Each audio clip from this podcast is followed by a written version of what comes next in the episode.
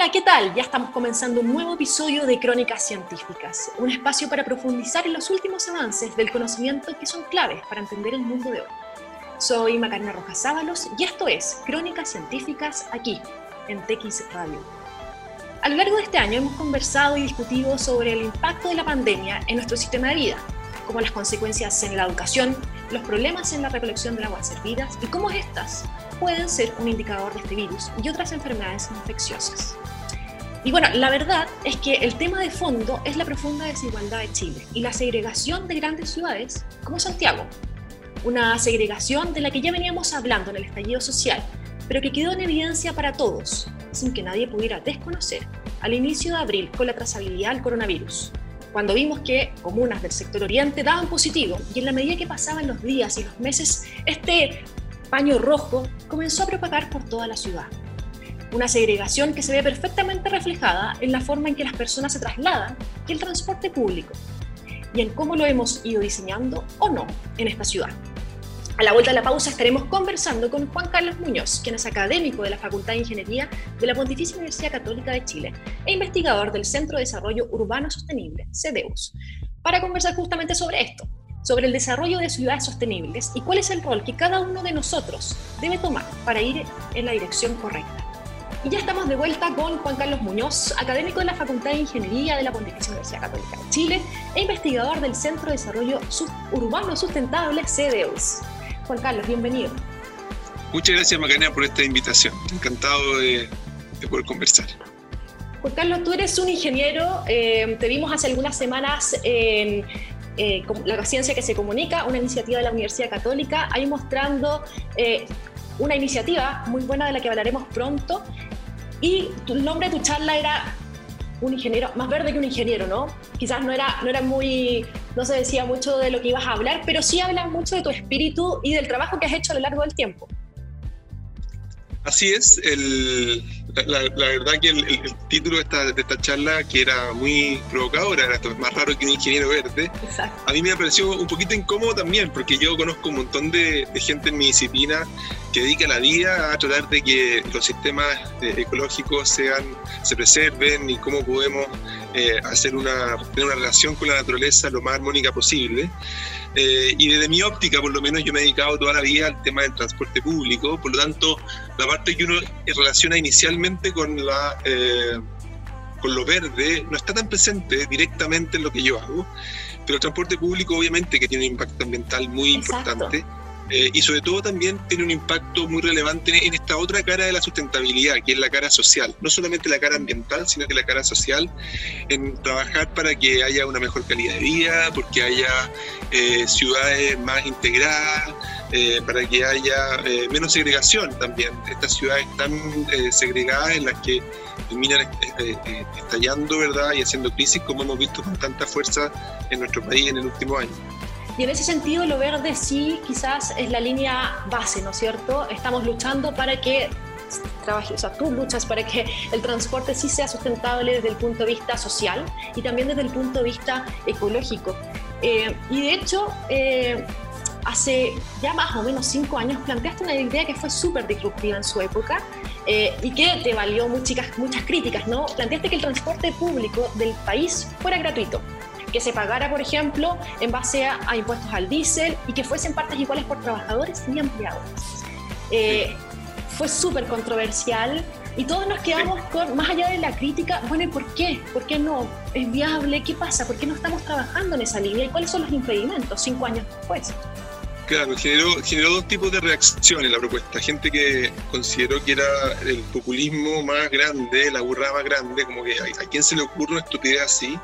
Y otra gente que la pensó un poquito más y dijo, esto en realidad tiene una posibilidad muy interesante. Yo me gusta hacer dos eh, analogías con, con, esto de la idea del transporte público pagado de otra forma, porque la verdad que no es gratuito, al final lo pagamos todos los chilenos, y la idea es que no lo paguen los chilenos, sino que lo paguen las personas de la ciudad. Eh, me gusta hacer dos analogías. Una es, por ejemplo, la del ascensor del edificio. O sea, tú tienes un edificio en el cual no, se paga por subir al edificio. Todos los, todos los miembros del edificio pagan sus gastos comunes, una cosa no, común, ¿no es cierto? Y que permite que el, el, el ascensor funcione. Y uno podría decir, ¿en qué se diferencia ese transporte con el otro? Eh, y, y quizás alguien podría argumentarte que es mucho más eficiente, ¿verdad? Eh, que, el, el, ascensor tuviese a lo mejor un pago, porque a lo mejor así la gente tendría un incentivo a usar la escalera. Y es verdad. Sin embargo, pasa que a veces el, el, el sistema de pago hace que el sistema sea más ineficiente, por un lado. Es decir, tú, si tuvieras que entrar al ascensor y hubiera una persona que te cobrara, primero tendríamos que tener una persona que cobra, tendríamos que tener un sistema de cobro. Y a lo mejor el, ascensor sería más, sería más lento porque habría que esperar a que la persona pague, que no pague. Y, y, y, habría gente que a lo mejor decidiría no pagar y generaría una, una, una, complicación. Y lo otro que empieza a pasar es que hay gente que tiene eh, condiciones distintas de uso. A lo mejor hay gente que dice que no me alcanza la plata para esta cuestión. Entonces, haciendo una analogía con la ciudad, a lo mejor tendríamos en los pisos 19 y 20, 21, 22 y 23 a la gente más pobre, eh, viviendo y un poco cautiva del, del, ascensor y que más encima no tiene la plata para pagarlo y por lo tanto sube y baja por la escalera. Entonces, al final, cuando entra el ascensor, lo grafitea porque da rabia, ¿te fijas? Entonces, eso no es muy distinto a lo que estamos viviendo ahora, o sea, y a lo mejor para la gente que viene el primer y segundo piso, tercer piso, que sube por las escaleras cuando puede y sube con el ascensor cuando puede, lo grafique y le va a terminar molestando y va a encontrar que cómo es posible que alguien grafitee el ascensor, que nos sirve a todos. O sea, esa es un poco la lógica, al decir, ¿sabes qué? ¿Qué pasa si en vez de hacer este sistema de cobro que es tan eficiente, porque tiene la lógica de que costo marginal igual a ingreso marginal, y las personas tienen que hacer un uso eficiente de los recursos, ¿qué tal si mejor solidariamente consideramos que el ascensor, y por eficiencia, solidaridad y eficiencia, el ascensor mejor para que ande más rápido, eh, lo pagamos de otra forma, no lo pagamos con tarifas, lo pagamos con gastos comunes. Y eso, así, así funciona. Y así funciona también, por ejemplo, la recolección de la basura en la ciudad. A nadie le cobran por bolsa. Y si cobraran por bolsa sería fantástico, porque a lo mejor tendríamos este tema del reciclaje, fomentaríamos el reciclaje, pero si es que cobráramos por bolsa, la verdad es que lo que pasaría es que habría gente que tiraría la bolsa al río, quemaría la bolsa y se usaría, sería mucho más ineficiente los camiones. Y al final decimos, ¿sabes que Mejor no nos compliquemos, entendemos que no lo vamos a tener que hacer. Asumimos mejor asumimos el gasto entre todos por parejo. Y yo creo que el transporte público tiene muchos elementos que lo hacen de esta categoría de servicios, de los servicios que está bien, es verdad. Eh, el cobro es bueno en términos de eh, hacer que se use de forma lo más eh, cuidadosa y, y, y, y, lo más eh, seria posible, porque tú lo usas solamente cuando lo necesitas. Pero la verdad es que nadie tampoco sobreutilizaría el, el transporte público solo porque es gratis. Eh, y nos permitiría tener una ciudad mucho más integrada. Esta ciudad en que la gente vive a veces a una hora y media en transporte público para poder llegar a un trabajo eh, o a un, a un, servicio, es una ciudad que eh, es, es, es, muy terrible para algunas personas. Como que de alguna manera esas personas no tienen acceso a la, acceso a la ciudad, que es como grave, no tener acceso a la ciudad. Y eso le pasa a mucha gente. Sí, de hecho, ahí, ahí tocas dos, dos puntos muy importantes. Por un lado es, eh, podría ser factible eh, generar este, este, desde el punto de vista al menos ideológico, hacer que un transporte público fuera gratis. Pero ¿por qué, ¿por qué no? Eh, ¿Estamos hablando solamente bueno, de un problema monetario, o sea, un problema económico? Lo que comentábamos nosotros en esa, en esa, columna con Lorenzo Cerda es que la verdad es que la alternativa, el extra que necesitamos poner en la ciudad para que el transporte público sea, en ese, en ese momento hablábamos del transporte público, sea sin tarifa, pero uno podría pensar, por ejemplo, en el caso de Santiago, en solo los buses, mantener el cobro en el metro, pero por lo menos deja los buses gratis con lo cual esté dándole una oportunidad a las personas para desplazarse fantástica y el costo que tenéis que, la, la plata que tenéis que poner extra por habitante de Santiago es de poca. Eh, y por lo tanto es una, una oportunidad increíble para poder ir resolviendo parte de estos eh, problemas de, segregación de la ciudad. Ahora, como tú dices, hubo gente que realmente lo consideró inaudito. Yo en ese momento era asesor del... Eh, del metro, ¿no? Del, del, Ministerio de Transporte, de la Dirección de Transporte Público, de la Dirección del Metro, y la verdad que hubo gente que llamó a, a, pedir que por favor una persona de este nivel de irresponsabilidad renunciara al tiro. Eh, bien, bien, increíble. Y bueno, y no, no perpetuó tampoco la conversación. No, ahora lo que sí ha pasado es que había otra, yo, es lo que yo, yo, yo la verdad que es, es el, el, el, tipo de violencia que recibió la, la, propuesta fue tan alto que yo dije, mejor sentémonos a esperar. Eh, y yo creo que la, la, el, el, tiempo va a ir dándole a la idea un poquito más de aplomo. Eh, ya vimos lo que pasó con la tarifa del transporte público en octubre del año pasado, cuando subió 30 pesos, y mira lo que nos pasó. Eh, y por otro lado, porque la, la, tarifa de transporte público tiene una connotación muy fuerte desde un punto de vista del de nivel de, eh, de, de, desigualdad y de accesibilidad que tienen las personas, y sobre todo dadas las condiciones en las cuales las personas tienen que viajar. es una, es un, el transporte público en una ciudad, desintegrada, segregada como la nuestra, eh, es un espacio de, en que uno vive mucho la inequidad y la injusticia. Eh, y por lo tanto no, no parece como un servicio público, como, uno, como lo quisiera, ¿verdad? Y por otro lo que iba a pasar, que me imaginaba era que iban a venir otras ciudades que iban a empezar a discutir y conversar el tema. Y, ahí tienes tú que París, cada vez que hay emergencia, eh, emergencia climática, deja el transporte público gratis y no pasa nada de las cosas terribles que dijeron que iba a pasar la gente que me criticó. Eh, y ahora tenemos Luxemburgo como país 100% gratis y la ciudad de Kansas en Estados Unidos está armando un transporte público gratis. Y yo creo que a poquito va a ir empezando a pasar esto de que se entienda que el transporte público puede ser financiado de otra forma y no tiene por qué ser tan estrictamente... Eh, solo de eh, a través de las tarifas o, tan fuerte a través de las tarifas. Sí, sí, yo creo que quizás un modelo mixto al principio para partir y ir acostumbrando, porque claramente hay mucho prejuicio también y frente a los cambios todos son muy reticentes, no, que va a comenzar, que va a aumentar el transporte o el uso, cuando quizás no es así. Y, el otro tema que, que, que esbozabas ahí es el tema esta de la segregación. En el fondo, todas estas horas y media, dos horas quizás de transporte para poder ir a trabajar, para después poder llegar. Y finalmente pasamos cuatro horas del día en una micro, en un metro, eh, en condiciones de hacinamiento muchas veces y que no son tampoco desde el punto de vista social quizás eh, lo que uno pensaría en bienestar.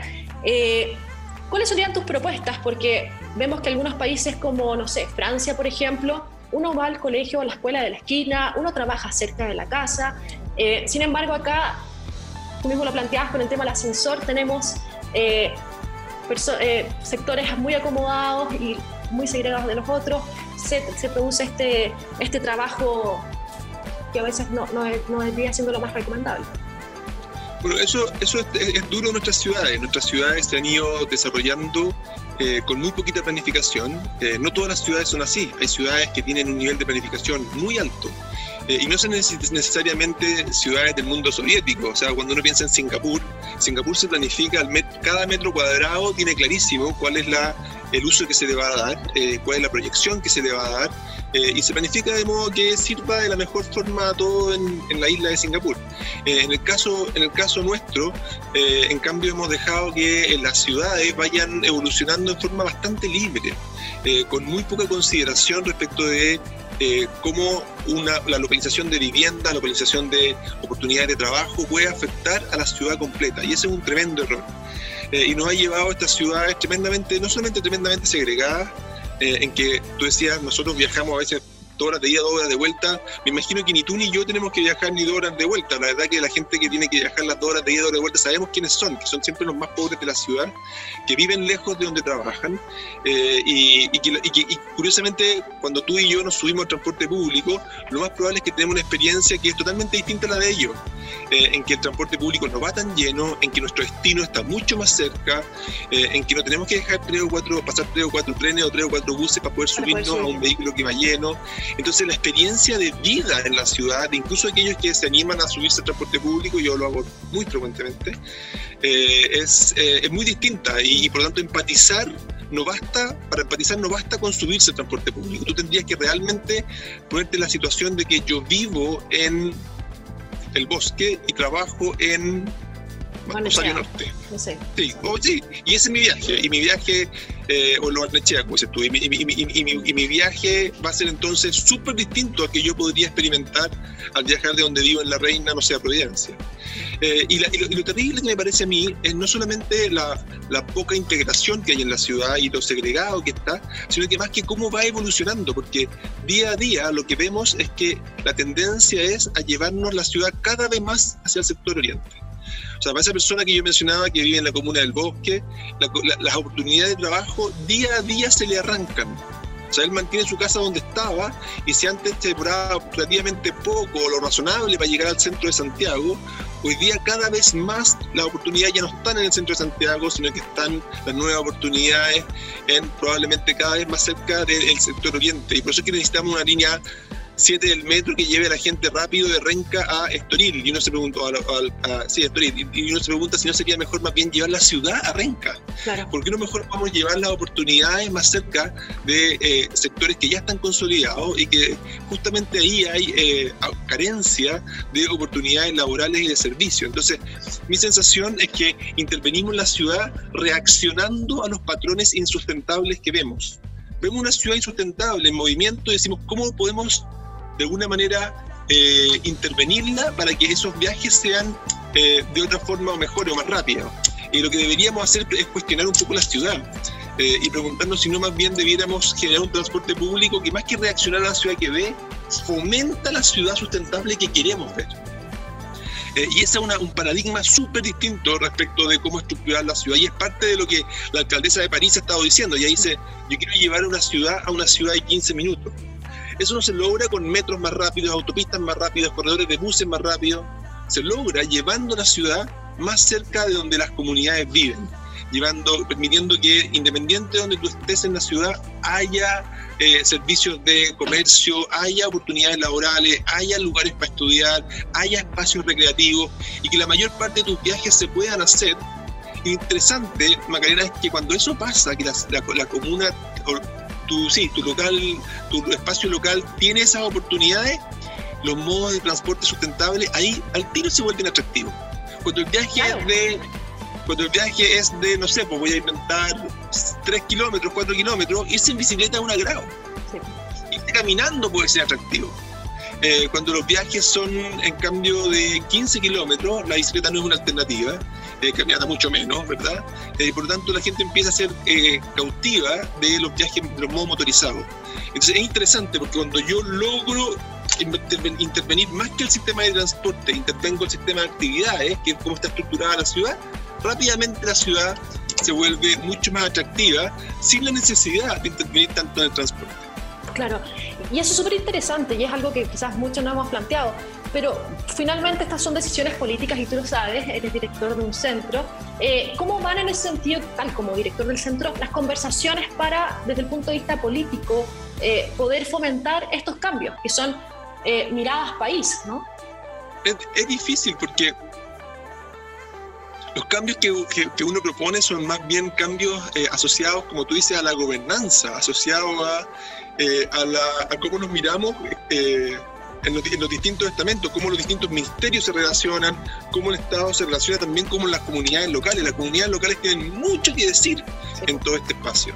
Eh, tienen, y la verdad que se les pregunta súper poco, más bien se les viene a informar cómo se va a intervenir su comuna para preguntarles si les parece bien, la, autopista les gusta más bien en rojo, en verde o en azul, pero no le preguntan nada si realmente lo que querían era una autopista pasando por su barrio. Entonces hay una, hay una carencia ahí importante y por lo tanto hay una, eh, y, por el contrario, a la autoridad les es mucho más atractivo y mucho más fácil, dado sus ciclos políticos, eh, ponerle la cabeza y el foco en esos proyectos grandes que van a poder inaugurar en los plazos convenidos. O sea, nada mejor que una línea de metro, nada mejor que una autopista que tú dices, mira, la, concesiono, la construyo, la inauguro, punto.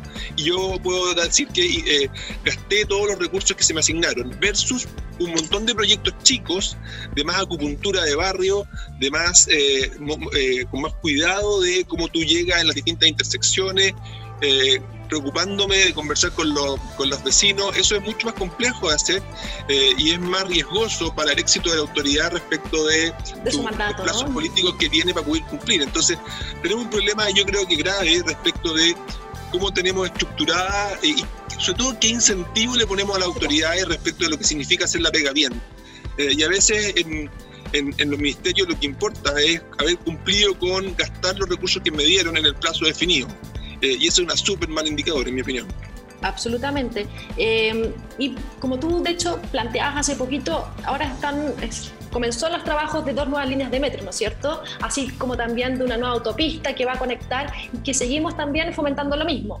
Eh, que las personas viajen, las personas acomodadas en auto viajen y lleguen más rápido a sus lugares, que eh, aquellas personas que tienen que viajar cuatro o cinco comunas lleguen a trabajar. ¿Cómo dejamos, o sea, en la práctica, cómo dejamos de improvisar más allá de aquellas decisiones eh, políticas? Eh, ¿Es posible hacer una intervención? Yo creo que es, complicado esto porque eh, nuestros, nuestras formas de, de, intervenir no necesariamente apunta a tener una, una, sociedad un poco más equitativa. Ese indicador no está en las decisiones. Y te voy a poner por aquí, y a veces nuestras intervenciones con el mejor de las intenciones no siempre generan eh, la equidad que uno quisiera. O sea, por ejemplo, piensa en la línea 7 del metro. La línea 7 del metro que va a vincular de nuevo eh, Renca con eh, Estoril, pasando por Vitacura. Yo creo que va a tener va a tener un buen uso, va a ayudar a descongestionar la línea 1 del metro, tiene muchas bondades. Ahora, en mi opinión, tiene este problema de que tiende a consolidar este patrón en que llevamos la ciudad cada vez más hacia el oriente. Pero tiene otro tema que es interesante discutir. Hay que poner las cocheras del metro. Las cocheras del metro es todo ese lugar donde uno tiene que guardar ¿verdad? los trenes durante la noche, donde se le hace mantención, eh, y que es una fuente de vibraciones, de ruido. A nadie le gustaría vivir al lado de una cochera. Entonces, ahora me pregunta es dónde ponemos las cocheras. Eh, y la respuesta de nuestras eh, autoridades, típicamente y este, independiente del color político, va a ser pongámoslo allí donde el terreno sea más barato, para que el proyecto sea más barato y así sea más rentable hacerlo, porque si, si es muy caro, a lo mejor no nos vale la pena construir la línea completa. Y en ese contexto, entonces, ¿dónde ponemos las cocheras? En Renca. En Renca. Y uno lo encontrará muy razonable, pero la verdad que eso te tira por tierra el que vas a lograr que ese barrio sea un barrio que... Crezca la plusvalía, ¿no es cierto? claro, tenga la calidad de vida, todo lo que tú dices, por fin llegó el metro de la comuna, entonces claro, lo que te está entregando es una, un tubo que va a llevar más rápido a ellos a sus oportunidades laborales, bien, pero, por otro lado estás condenando, estás condenando ciertos barrios a ser eh, cada, vez, cada vez más deteriorados y, y, que la oportunidad de que se transforme un desarrollo inmobiliario, la estación que toque estar cerca de, esa, eh, de esas cocheras, eh, se, echa por tierra. Entonces, es bien, es un poco injusto, porque en el fondo, ¿qué culpa tiene la gente renca de que vive en un sector que es el terreno más barato? Eh, y al revés, porque, justamente porque son pobres o porque tienen menos ingresos, es que viven en esas condiciones y lo que hacen es, cristalizar, ¿no es cierto?, dejar para siempre una intervención que, que los perjudica. Yo entiendo cuando el alcalde de Renca dice, esto da mucha rabia, porque cuando estamos pensando en cómo intervenimos en la ciudad para que sea más igualitaria, más equitativa, que todos lo decimos, al final, a la hora de poner las cocheras, la ponemos en y no, no hay ningún tipo de... Eh, eh, de forma de subsidiar, porque uno podría decir, mira, esta Vitacura está en renca, pónganse de acuerdo, todas las comunas, pónganse de acuerdo dónde lo ponen, y el que se lleva la, la cochera, que por lo menos reciba un subsidio de las otras, o, una compensación de parte de las otras comunas, que van a tener el metro igual, pero no van a tener la cochera, de modo de que ellos puedan eh, de alguna manera llevarse el costo, pero algún beneficio también. Imagínate que yo dijera, soy, soy las Condes, le, exijo a las Condes y a Vitacura que si quieren tener la línea de metro, por lo menos le pongan un poco de plata a Renca por el que se va a llevar el, el, costo de las cocheras. Entonces aquí tiene, te lleva las cocheras, pero además te lleva, voy a inventar un número de plata, 100 pesos para educación allá al monto que sea necesario para hacer una buena una buena compensación. Yo creo que eso es parte de lo que de lo que de lo que tenemos que aprender, a mirar que cómo, cómo intervenimos en la ciudad, no solamente tratando de que sea más eficiente, sino que también cómo es más eficiente en el largo plazo, que es más equitativa, menos segregada, ¿verdad? Eh, y eso no está lamentablemente en los discursos porque no hay una visión de ciudad tampoco. Sí, eso es súper importante y súper interesante. Eh, y de hecho, tú también has trabajado para esas soluciones. O sea, el 2014, 13, planteaste también, eh, o el 2013, ¿no es cierto? Ya que la línea, por ejemplo, 4 estaba muy congestionada al llegar a toda lava. Eh, planteaste una forma de descongestionarla, de hacer eh, disminuir los tiempos de traslado y para mejorar la calidad de vida. O sea, ya tenemos el problema, cómo lo solucionamos y ahí interveniste de una forma muy, muy práctica, muy novedosa también da la impresión de que quizás necesitamos cabezas de ingenierías, ¿cachai? Para poder estar ahí y poder pensar algo que quizás es tan habitual. necesitamos cabezas, cabezas de distintas disciplinas pensando juntas, eso por un lado, y por otro necesitamos cabezas que experimenten. O sea, yo, la, mm. todas las intervenciones en las cuales he dado idea que uno dice, oh, qué creativo, tienen que ver con haber sufrido las cosas. O sea, cuando uno es un ingeniero de transporte, lo que, lo que más te duele, ¿verdad? Son las demoras de las personas. Siempre estamos luchando contra las demoras, contra las colas, contra la, mala calidad de vida, la mala experiencia del usuario. Cuando yo, cuando yo me muevo por, mi transporte público y, y, veo gente apretada, a mí me duele. Cuando veo gente esperando mucho rato, a mí me duele porque de alguna manera es una suerte de fracaso en nuestro sistema. Entonces siempre estoy pensando qué podríamos hacer, ojalá de bajo costo, para poder resolver esto. Eh, y esa es una, eh, especialidad que trato de cultivar, de, imaginar formas de poder eh, intervenir los sistemas de modo de poder generar un mejor, un mejor sistema con, una inversión chica. Y ese experimento de Tobalá es maravilloso porque yo lo experimentaba todo el tiempo y me sentaba y me paraba ahí a, mirar, a medir, a, filmar. y pensar qué tendría que hacer yo para que algo tan tonto como que los trenes están parados entrando a la estación porque la gente no logramos evacuar la estación, ¿cómo logramos evacuar la estación más rápido? No puedo creer. Y ahí se me ocurrió esta idea de, poner una, puerta, que es súper contraintuitivo y que hubo gente que dijo, me acuerdo la, la gerenta de experiencia del usuario de metro dijo, sobre mi cadáver, algo así.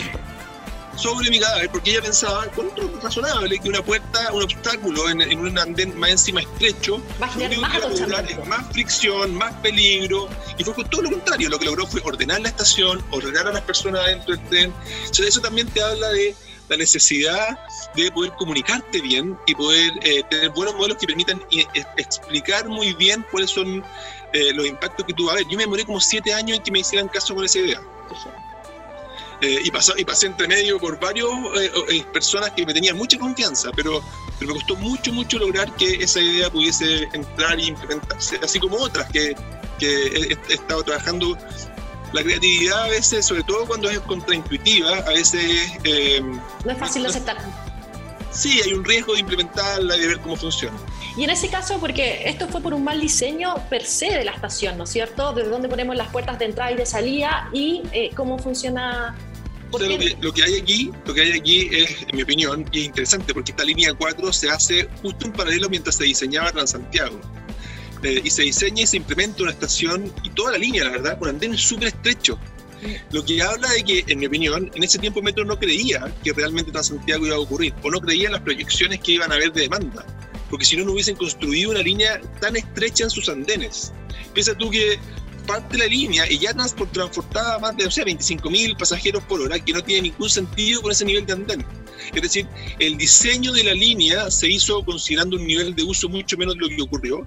Y lo paradojal es que esto ocurría al mismo tiempo que se diseñaba Transantiago. Entonces es una evidencia que uno lo hace pensar de que efectivamente las autoridades en ese tiempo no tenían tanta fe en que el proyecto de Transantiago iba a ocurrir.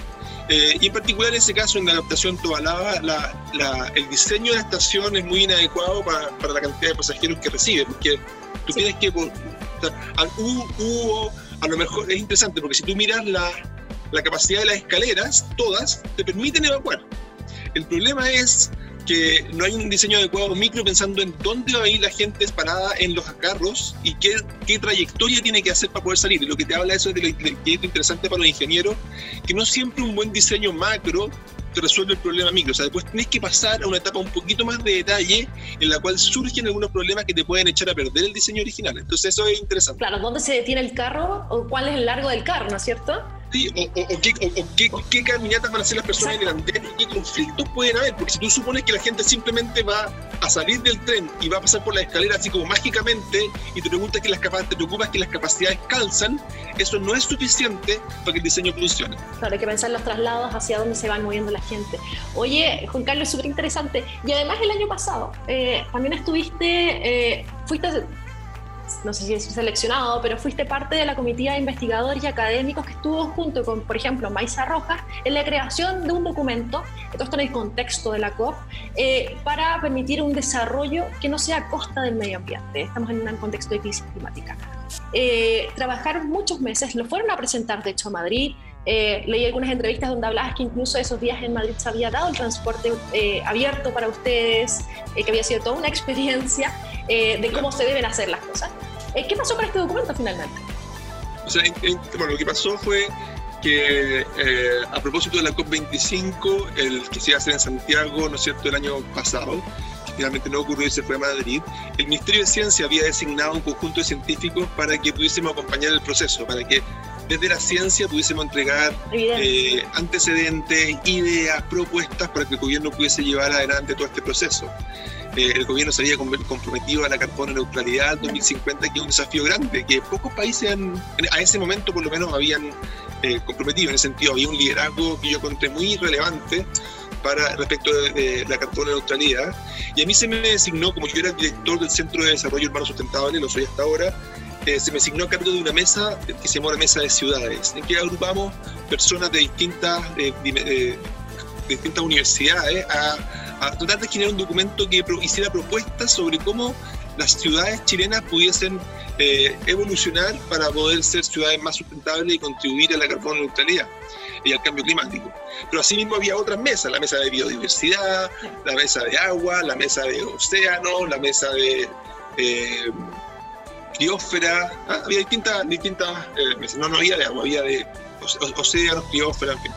Y, en, nuestro caso dividimos la pega porque la pega de, ciudades es, muy amplia, dividimos la pega en distintas gente. Hay un grupo de residuos, un grupo de vivienda y de eficiencia energética, un grupo de movilidad, ¿ah? eh, riesgo por desastres socionaturales, en fin. Eh, y el documento, eh, finalmente, eh, generamos un documento con, con un montón de como 60 propuestas de, para las ciudades. Eh, y eso junto con los documentos de las otras mesas que yo les mencionaba antes, se entregaron en, en, Madrid en esa COP25. y a mí me ha tocado la parte de ciudades, pensando en, el impacto que pueda tener, presentarlo en distintos ámbitos. Me tocaba mostrarlo, por ejemplo, ante el Consejo Nacional de Desarrollo Urbano, eh, que están ellos en el Consejo eh, Nacional de Desarrollo Urbano están pensando y diseñando forma de poder incorporar el tema del cambio climático a la política nacional, que no estaba. O sea, hay un documento como el nuestro es, es atractivo. es el pilar. Y útil, sí, es súper útil.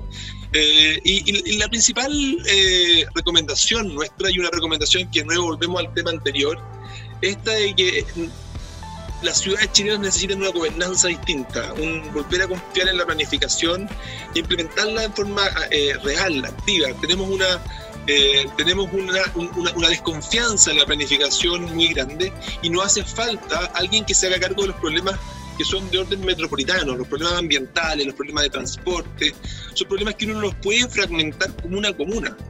Eh, porque la lógica del medio ambiente trasciende los límites de la comuna. La lógica ¿verdad? de la movilidad trasciende los, los, límites comunales y por lo tanto ahí se necesita una autoridad urgente, eh, bien diferente. Sí, y, ¿qué pasó? Porque en el fondo tenemos un muy buen diagnóstico, unas muy buenas medidas, unas muy buenas recomendaciones, pero generalmente nos quedamos en eso, en el diagnóstico y las buenas intenciones. Eh, no, no, no, logramos, no, logramos que las autoridades tomen el toro por la asta, no lo logramos. Eh, están, hacen un esfuerzo y, como te decía antes, hacen como de alguna manera, escogen aquellos elementos del menú que tú les pones eh, que les parece más factibles políticamente implementar. a lo mejor van a decir, mira, esta norma que me estás pidiendo que adapte lo vamos a tomar, vamos a poner algunas ciclovías de emergencia, pero no, no este problema grande, el problema político más difícil, más estructural, eh, no se aborta. Eh, y, fíjate que el tema de la Autoridad Metropolitana de Transporte podemos llevar 20 años diciendo, ¿sí? fácil o más, diciendo que es importante y con bastante consenso. Probablemente la mayoría de los actores eh, va a estar de acuerdo de que eso es parte de lo que tenemos que hacer, al menos en Santiago, que está tan fragmentado comunalmente, y, no ocurre. Yo creo que, entre otras cosas, porque una autoridad metropolitana en, en, Santiago se transforma en una autoridad que recibe una votación que es muy alta. Santiago tiene el 40% de los votos del, del, país, ¿verdad? Y por lo tanto, eh, un alcalde metropolitano de toda la, de toda la, de toda la ciudad eh, se transforma en una figura política que puede de alguna manera hacer sombra o, competir con el presidente.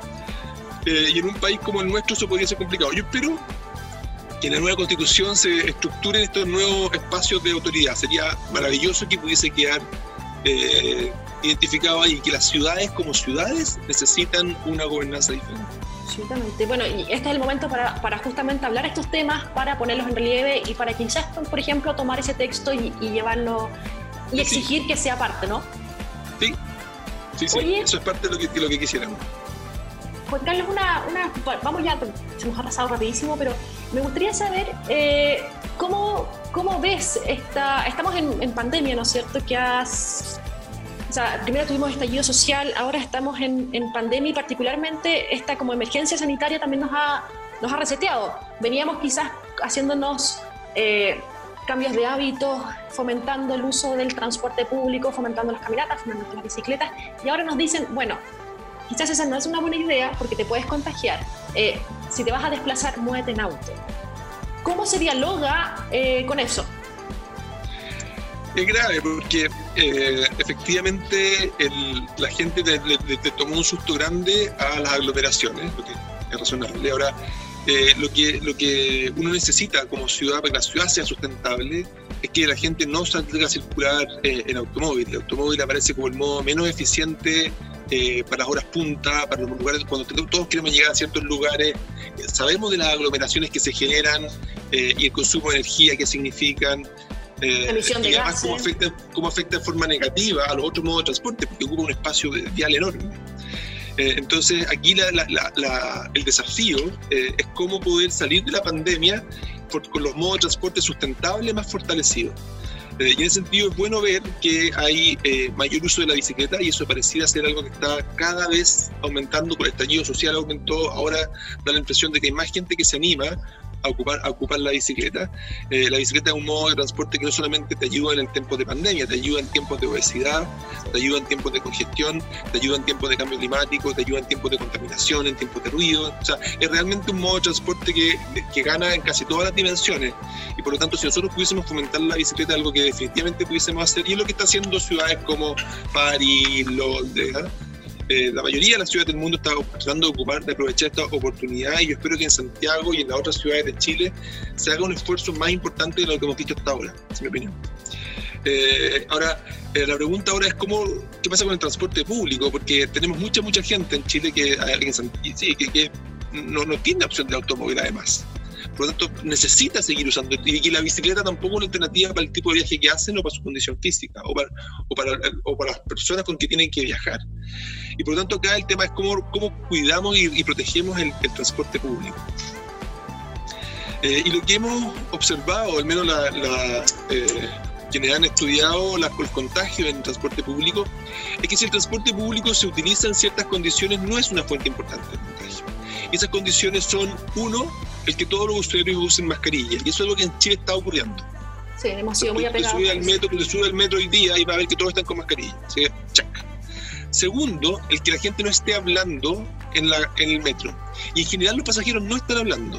Pero por ejemplo en metro siguen entrando cantantes y vendedores que son un problema porque ellos sí entran a cantar. Y por lo tanto se transformarían, si que tuviesen coronavirus, en una fuente de contagio importante. Lo otro que es importante es mantener el, transporte público con la mejor ventilación posible. Es decir, eh, abrir ventanas, algo que a lo mejor muchas veces no estábamos haciendo, por suerte se viene el verano, más atractivo abrir la ventana, pero si, tuviesen, si tenemos falta ventilación, eso permite que eh, las concentraciones de virus en el, como aerosol... La, la carga viral, claro, disminuya. Y lo último, ojalá, es evitar las aglomeraciones de las que estábamos acostumbrados en metros y buses en algunos momentos del día, en algunos lugares, previo al Transantiago, previo al, eh, coronavirus. y por lo tanto, aquí la pregunta es cómo. Ahora, reducir esas concentraciones de personas exige bajar la demanda o aumentar la flota. Entonces tenemos que imaginar ahora cómo eh, poder atraer más, más vehículos, lo que es más recursos, y eso es complicado para, nuestras ciudades, cómo ponemos más buses, más trenes para poder que la cantidad de personas por metro cuadrado no llegue a seis, seis pasajeros por metro cuadrado, lo veíamos todo el tiempo, los trenes saliendo de Baquedano, por ejemplo, eh, en, en hora punta. Entonces, ¿cómo logramos que eso no ocurra? Eh, y eso es bueno también desde otras perspectivas, porque parte de las razones por las cuales la gente no usaba transporte público era también porque no, consideraba atractivo eso. Entonces, si nosotros logramos reducir eso y de esa manera hacerlo más seguro al acoso sexual, más seguro a un robo, más digno, ¿cierto? Vamos a estar haciendo que el transporte público, además, no solamente sea más, eh, más seguro respecto de contagios, sino que además más atractivo para un viajero normal. Y en ese sentido, ¿tú crees que están las voluntades también y por otro lado la disposición a hacer esos cambios? Porque eso implica un cambio logística. Sí, Todo lo que mencionas explica harto. Sí, yo creo el problema que tiene el problema que tiene esto más que la voluntad, yo creo que la voluntad está y las ganas están, es un tema de recursos. O sea, tenemos que, bueno, esto significa que a lo mejor Transantiago en vez de necesitar 6.000 buses, va a necesitar 8.000 o 9.000. O sea, estamos dispuestos a financiar un sistema de transporte público que tiene 3.000 buses extra esa es una pregunta súper importante, eh, porque va, esos, recursos no van a salir de la tarifa, la gente va a seguir pagando lo que paga, ¿verdad? Y por lo tanto eso significa que el subsidio que tenemos que darle cada vez mayor. Y por eso mi, mi, mi, propuesta en el fondo de que el transporte público se pague de otra forma empieza a tomar cada vez más fuerza. es interesante lo que tú decías, que cuando fuimos a la COP25 en Madrid, lo primero que hacíamos cuando, te cuando entraba a la COP es que te entregaban un pase para viajar en transporte público en forma gratuita por toda la ciudad. Y dije, mmm, esto me suena de algún lado, ¿verdad? lo, lo escuchaba en alguna parte. Se puede. bueno, exactamente, si el punto es que lo tienes que financiar de otra forma. Por ejemplo, a lo mejor en Santiago, en base a una cosa que sería fantástico, a partir del impuesto al diésel. El diésel en Chile está súper subsidiado no respecto de los costos ambientales que genera. Entonces, ¿por qué no mejor reconocemos esos costos y desincentivamos un poquito el uso del diésel a través de ponerle por lo menos el mismo impuesto que tiene la gasolina? O sea, uno tiene un vehículo a diésel y un vehículo a gasolina y resulta que el diésel es mucho más barato. ¿Y eso por, qué? ¿Por qué no mejor equiparamos los impuestos y con eso ya te alcanza la plata para poder hacer este cambio que estoy proponiendo? Claro, o al menos un subsidio para que no, no alcancen los, precios que... O por último comprar más flota. Sí, exactamente. Todo eso se puede hacer. Juan Carlos, muchísimas gracias por la conversación, estuvo súper interesante. Eh, se plantean muchos desafíos en lo que estamos viviendo hoy día. hay más preguntas que respuestas y vamos a ver también cómo nos vamos. Estamos en un proyecto, o sea, en un proceso histórico que yo creo que ojalá se puedan tomar estos temas. Así es, encantado de, esta invitación eh, y, de esta conversa, estuvo muy bueno. Muchísimas gracias, Juan Carlos. Nosotros vamos cerrando este nuevo episodio de Crónicas Científicas. Los invito a revisar el podcast. Mañana ya vamos a estar con, con esta conversación arriba con esta y otras conversaciones también que hemos tenido a lo largo de este año, eh, que son claves para entender el mundo complejo en el que nos estamos desarrollando. Invito a la gente que interese estos temas a buscar más información en CEDEUS, Centro de Desarrollo Urbano Sustentable, cedeus.cl. Ahí hay información y blogs y política, documentos de política pública. Y mucha opinión, eso está muy bien también. Sí. Muchísimas gracias Juan Carlos, muchísimas gracias a todos y nos encontramos como siempre el próximo miércoles. Chao.